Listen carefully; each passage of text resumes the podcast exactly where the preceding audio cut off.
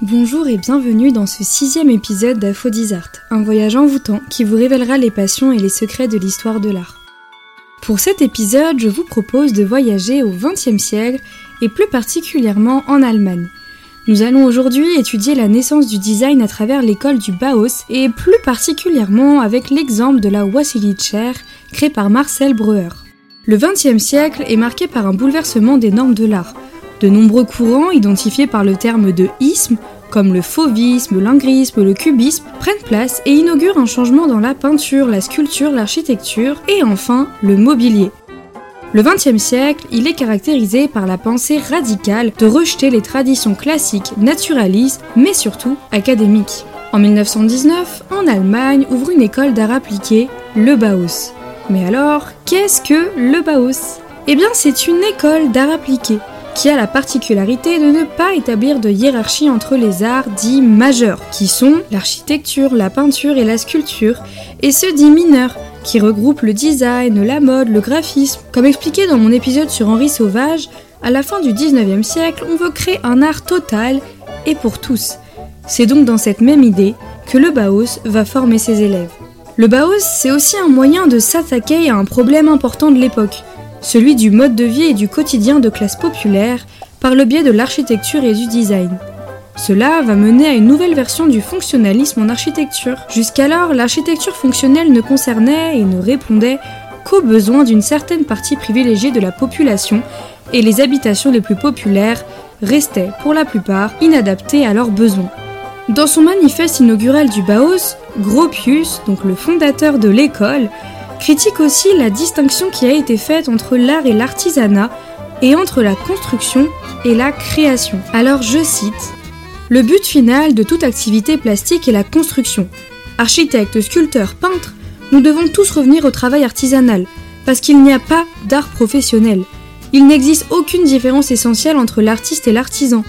Voulons, concevons et créons ensemble la nouvelle construction de l'avenir qui embrassera tout en une seule forme. Architecture, art plastique et peinture. L'idée est donc de mêler l'artisanat et l'industrie pour créer un art total et fonctionnel. L'enseignement de cette école est prestigieux. Des artistes et architectes de grande renommée ont enseigné dans cette école. Wassily Kandinsky, Paul Klee, Adolf Meyer, Joan Itten ou encore Oskar Schlemmer. L'école fonctionne par atelier.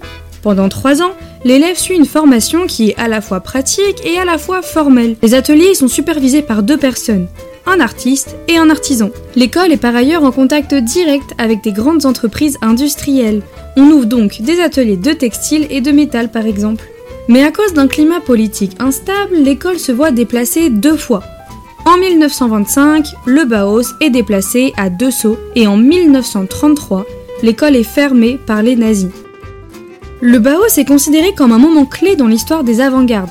À Dessau, l'école est à son apogée et développe dans ses temps un art nouveau, mettant de côté l'artisanat. Le Bauhaus est centré sur les techniques industrielles et se lance dans des conceptions d'objets pratiques, mobiles, faciles, peu coûteux, design et surtout confort, ce qui permettra, pour la première fois, d'être créé en série. Nous allons aujourd'hui nous consacrer sur un artiste et plus particulièrement sur une de ses œuvres, ou plutôt l'une de ses séries, issues de ce mouvement, la chaise Wassily, créée par Marcel Breuer. Marcel Breuer est un designer et architecte hongrois du mouvement Bauhaus. Né en 1902 à Pécs en Hongrie et mort en 1981 à New York, celui-ci est considéré comme l'un des artistes les plus influents du mouvement d'art moderne. Il intègre l'école du Bauhaus en 1920 et devient très vite un élève remarquable, à tel point que Walter Gropius, le fondateur de l'école, qui est aussi un architecte et designer, décide de le prendre sous son aile en 1925, Marcel Breuer devient professeur au Bauhaus et devient l'année suivante chef de l'atelier de menuiserie. À cette même époque, Breuer découvre l'acier tubulaire et commence à imaginer des objets et des pièces de mobilier en aluminium. Cette nouvelle maîtrise du métal devient la signature du designer qu'il conservera tout au long de sa vie. Il est réputé pour son style sobre, alliant le volume modulable et les formes simples. Et c'est d'ailleurs à cette époque que Marcel Breuer conçoit et réalise la célèbre chaise modèle B3, qu'il dédie à son ami Wassily Kandinsky. Alors peut-être que cette chaise ne vous dit rien, mais je suis sûre que vous l'avez déjà vue à la télé ou en allant chez le médecin. En 1937, Marcel Breuer s'installe aux États-Unis pour y enseigner l'architecture dans l'université d'Harvard. C'est à cette même époque qu'il fait la connaissance des grands architectes américains Paul Rudolph et Philip Johnson. Marcel Breuer construit quelques maisons et devient donc le designer architecte de son temps. Il marque les esprits avec la chaise B3 ou plus tard appelée la Wassily Chair. En créant cette chaise, Breuer a renouvelé les codes et les traditions artistiques du mobilier. Il a participé à la création et à l'évolution des normes du design. La Wassily Chair ou la chaise modèle B3, désignée par Breuer entre 1925 et 1926, est le témoin direct du confort. Malgré l'emploi de matériaux durs et innovants, cette chaise marque un tournant majeur dans le confort domestique. Breuer transmet donc à la perfection la pensée de cette école, puisque son objet est sobre, malléable, en métal, moderne. Il est donc design, mais il est surtout La chaise B3 connaît alors un réel succès qui lui permet, grâce à ses matériaux peu coûteux, d'être produite en série à partir des années 1960.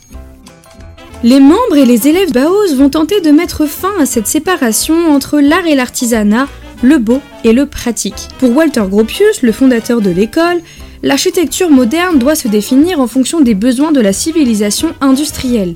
Le XXe siècle est une nouvelle ère, donc on a de nouveaux besoins. Il faut alors une nouvelle architecture. Les modèles des siècles précédents deviennent dépassés, et il faut par conséquent les réinventer. L'objet révolutionnaire d'hier ne l'est plus aujourd'hui, et l'exemple le plus flagrant c'est la chaise Tonnet, ou plus communément appelée la chaise bistrot, qui va être, au moment de sa sortie en 1859, un objet révolutionnaire. Elle est créée à la demande d'un cafetier afin de faciliter son quotidien en alliant le beau et le pratique. Elle se compose de seulement 18 pièces, 6 morceaux de bois, 10 vis et 2 écrous.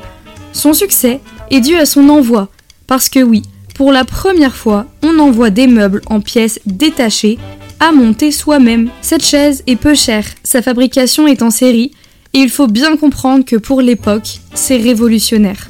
Mais presque 70 ans plus tard, en 1925, elle est déjà dépassée. On peut et veut faire plus simple, plus pratique et encore moins cher. De nouveaux matériaux font alors leur apparition sur le marché depuis 1880, et dont le tube d'acier.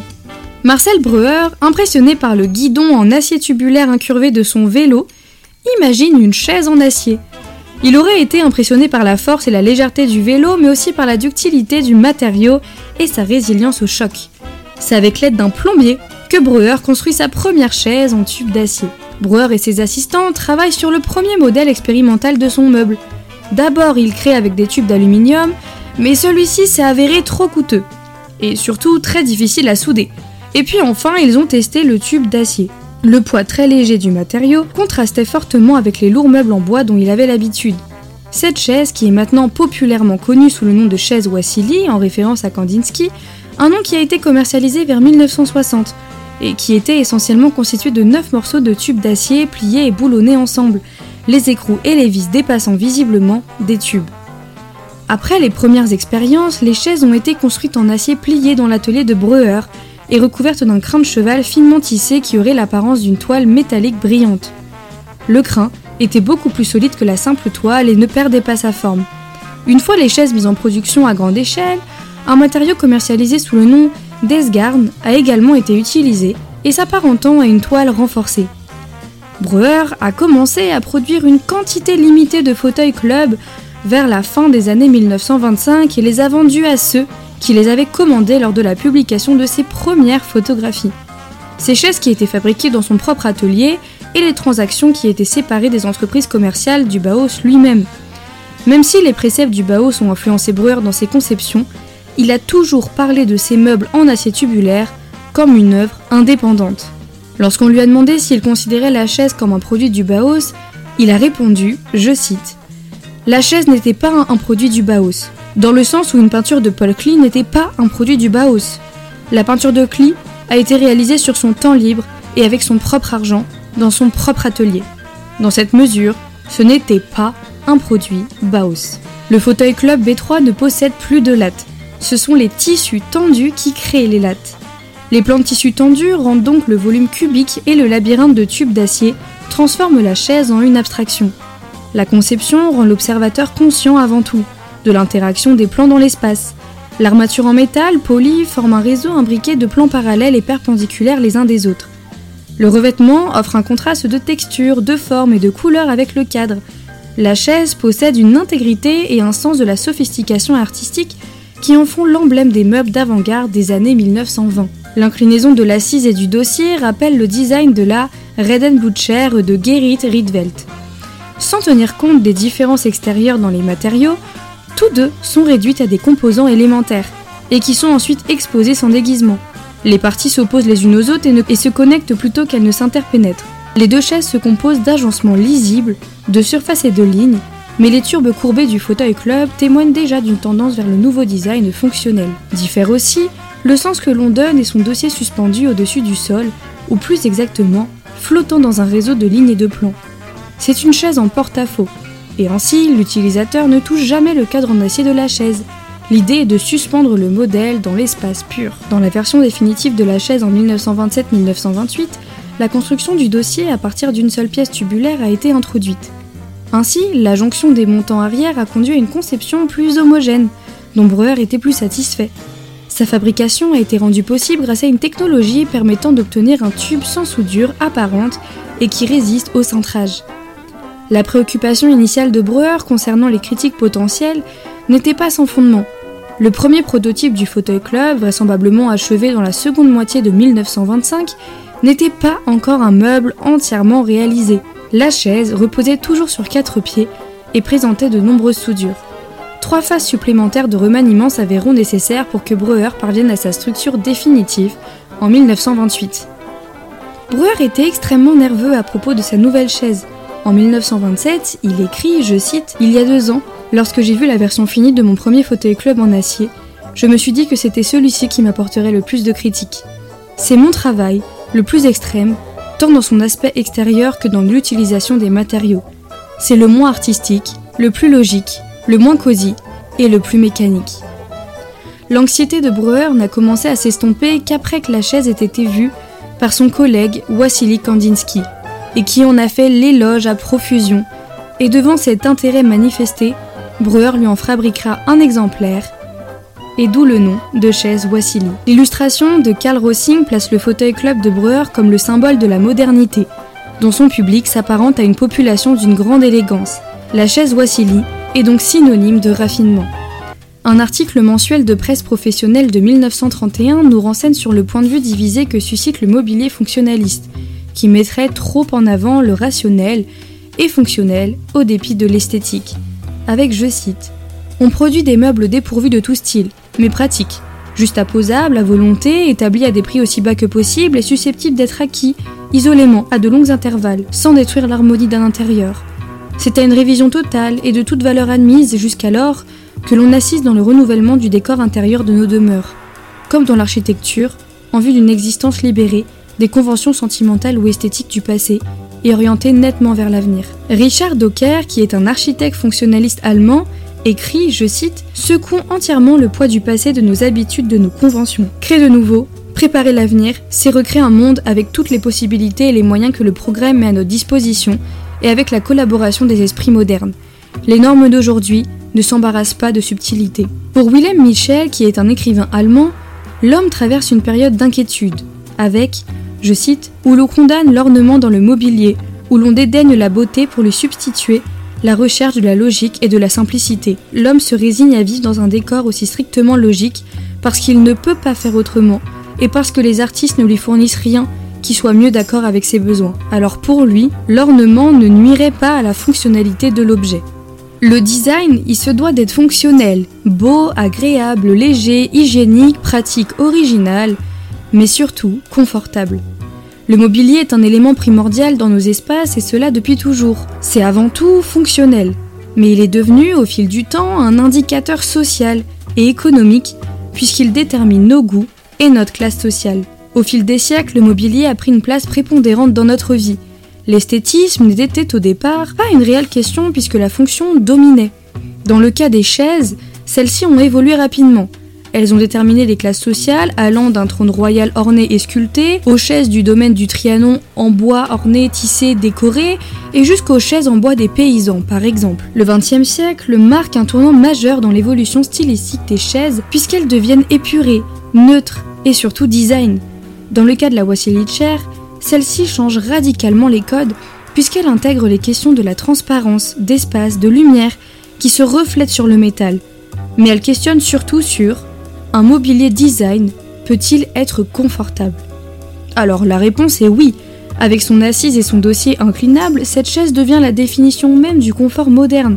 Breuer a fait appel à un plombier pour les soudures et a également garni les bandes de cuir par des toiles de coton. Breuer y joue finalement avec nos sens. Il crée une tension géométrique, opposant la raideur à la structure, à la souplesse du cuir. Finalement, notre designer considère que la chaise est l'un des éléments les plus importants dans l'espace. Elle serait, d'après lui, comme une sculpture. Il accorde donc autant d'importance au confort qu'au design. Breuer établit de nombreuses expériences sur les matériaux. Il y ajoute du cuir, enlève du coton, change les couleurs. Il crée de véritables séries qu'il finira par développer par toute une gamme de mobilier, allant de la chaise au tabouret à la table. Breuer y crée un modèle de chaise idéal. La géométrie parfaite épouse les formes du corps. On ne ressent pas la froideur des tubes métalliques. On semble flotter. Les chaises étaient inhabituelles dans son apparence. Les tubes plaqués définissent son style plus industriel que domestique. Ce mobilier devient un esthétisme fonctionnel. Sa chaise connaît un tel succès qu'il est appelé pour aménager de nombreux espaces, et notamment par la femme du metteur en scène Erwin Piscator. Avec cet aménagement, il met en pratique ses connaissances en architecture, puisqu'il décide d'ouvrir les pièces. Il peint les murs de couleur claire, il encastre les meubles, les tubes d'acier permettent d'adoucir les pièces et les rendre radicalement modernes. L'appartement du couple devient alors un emblème du nouvel habitat. On cherche maintenant des intérieurs avec un mobilier doux, épuré, léger et surtout élégant. Ce fauteuil inaugure la production d'un mobilier industriel et sa standardisation. La chaise, la Wassily Chair, modèle B3, connaît un tel succès qu'elle sera produite en série. Elle est légère, peu coûteuse et simple à reproduire et surtout à grande échelle. Mais la question de la production en série est à double sens. Puisque Breuer ne se contente pas seulement de créer sa chaise en série, il développe une véritable série, et qu'on appelle la série B. Il innove une panoplie entière de mobilier allant, comme dit précédemment, d'un tabouret aux étagères. Il crée donc la chaise B4, soit une version pliante du fauteuil B3. Ensuite, la chaise de salle de conférence du Baos, la B1, en 1926, également pliante. La chaise d'appoint B5, développée en 1927, et qui est composée de plusieurs pièces en acier formées d'un seul tube chromé, qui continue et qui s'enroule de chaque côté. Breuer continue ses recherches du confort et décide d'ajouter à la B5 une barre sous le siège, pour empêcher les jambes de trop se plier vers l'intérieur. Enfin, les tabourets B9 de 1926, et ces tabourets ont d'abord été conçus pour être utilisés dans la cantine du Baos, puis comme une table. Ces tabourets, toujours en tube d'acier, sont d'une simplicité très marquée et rendent ces pièces encore plus élégantes. Un tube unique forme les quatre pieds et un plateau de bois peint y est suspendu et fixé à la structure. Les tabourets tables ont été retravaillés de sorte à être utilisés abondamment à la cantine du Baos. Breuer expérimente sa série et se rend compte qu'en tournant l'un des tabourets B9 sur le côté, celui-ci forme un U, avec simplement deux pieds. Breuer imagine alors un cadre de siège en porte-à-faux. La chaise B33 apparaît et devient, en 1927, la première chaise d'appoint en tube d'acier à ressort en porte-à-faux de Marcel Breuer. Cette version porte-à-faux permet au dossier de s'incliner légèrement et rend la chaise plus confortable. En 1928, Breuer a développé une version fauteuil de ce design, le B34, composé de deux cadres en tube d'acier emboîtable, l'un un simple porte-à-faux cubique comme l'étape B9 formant les pieds et les bras, et l'autre un cadre en forme de U. Pour terminer, en 1927 et 1928, Breuer conçoit une série de tables et d'étagères, toujours dans l'esprit de la série B. Il crée la table B10 en contreplaqué carré, mais toujours soutenue par un tube d'acier, Ensuite, la table d'appoint B12 et les étagères B22, qui utilisent des pieds en acier en forme de U à boucle continue pour supporter un plateau en contreplaqué et des étagères en porte-à-faux de chaque côté en dessous. La table similaire B23 supporte deux étagères en verre en porte-à-faux. Breuer crée toute une gamme qui s'étend jusqu'au bureau 65. toute sa production a été créée en série. Breuer marque son temps et révolutionne les codes du design. Il incorpore les matériaux nouveaux comme les fameux tubes métalliques, mais également du verre, du cuir, du caoutchouc pour les tables B18 et B19. Breuer décide de dessiner différents modèles colorés pour sa série. Il veut que sa série convienne à n'importe quel intérieur. On retrouve donc la chaise Wassily en blanc, en bleu ou encore en rose. Breuer perfectionne ses chaises économiques, faciles d'entretien et destinées à être produites en série. Il veut apporter plus de confort, il invente donc la mode tubulaire. Il a prouvé que le design et le confort ne font qu'un. Cette mode tubulaire sera d'ailleurs reprise par de nombreux designers comme Louis Hermann de Koninck avec sa chaise tubulaire pour la Villa Canil en 1931 ou encore Alberto Meda avec le iFrame numéro 417 alias 1991. Cependant, l'idée de vouloir créer un meuble peu coûteux et en série s'est malheureusement très vite perdue puisqu'il est aujourd'hui destiné au luxe. La chaise est tout de même toujours en vente actuellement et son prix tourne autour de 1700 euros. Alors en somme, nous avons vu aujourd'hui que la chaise B3 ou fauteuil Wassily de Marcel Breuer répond à une nouvelle préoccupation de l'architecture et du design apportée par le et Marcel Gropius de faire beau et pratique. La chaise va vite devenir un symbole de modernité et de raffinement. Elle allie le fonctionnel, le beau, l'agréable, le pratique, l'original et le confortable. Les chaises du XXe siècle vont rompre avec l'opulence décorative des époques précédentes. Leurs formes et matériaux vont se simplifier et s'épurer, sans oublier le confort, grâce au dossier et à l'assise mobile. Avec le fauteuil B3, on va avoir ainsi un élément de mobilier léger, peu coûteux et facile à produire en série et à grande échelle. Le fauteuil Wassily témoigne d'une nouvelle conception moderne du confort, puisque ce fauteuil répond aux nouvelles idées fonctionnalistes en mélangeant le mobilier, sculpture, beau, pratique et confortable. Il est le produit de toute une série de recherches, d'interrogations et d'essais de Marcel Breuer sur la question du mobilier, de sa place, de sa fonction, de sa forme et de ses matériaux. Il va ainsi innover et élaborer de nouvelles techniques, ouvrant ainsi la voie vers un nouveau champ des possibles. Tout cela va permettre aux designers d'élaborer à partir de ce modèle toute une série de mobiliers et qui inspireront d'autres designers. Alors j'espère que cet épisode de mon podcast Aphrodisarte vous aura plu. N'hésitez pas à me suivre sur mes réseaux sociaux et à partager ce podcast. Je vous donne rendez-vous tous les mardis pour découvrir d'autres sujets de toute époque. À mardi prochain!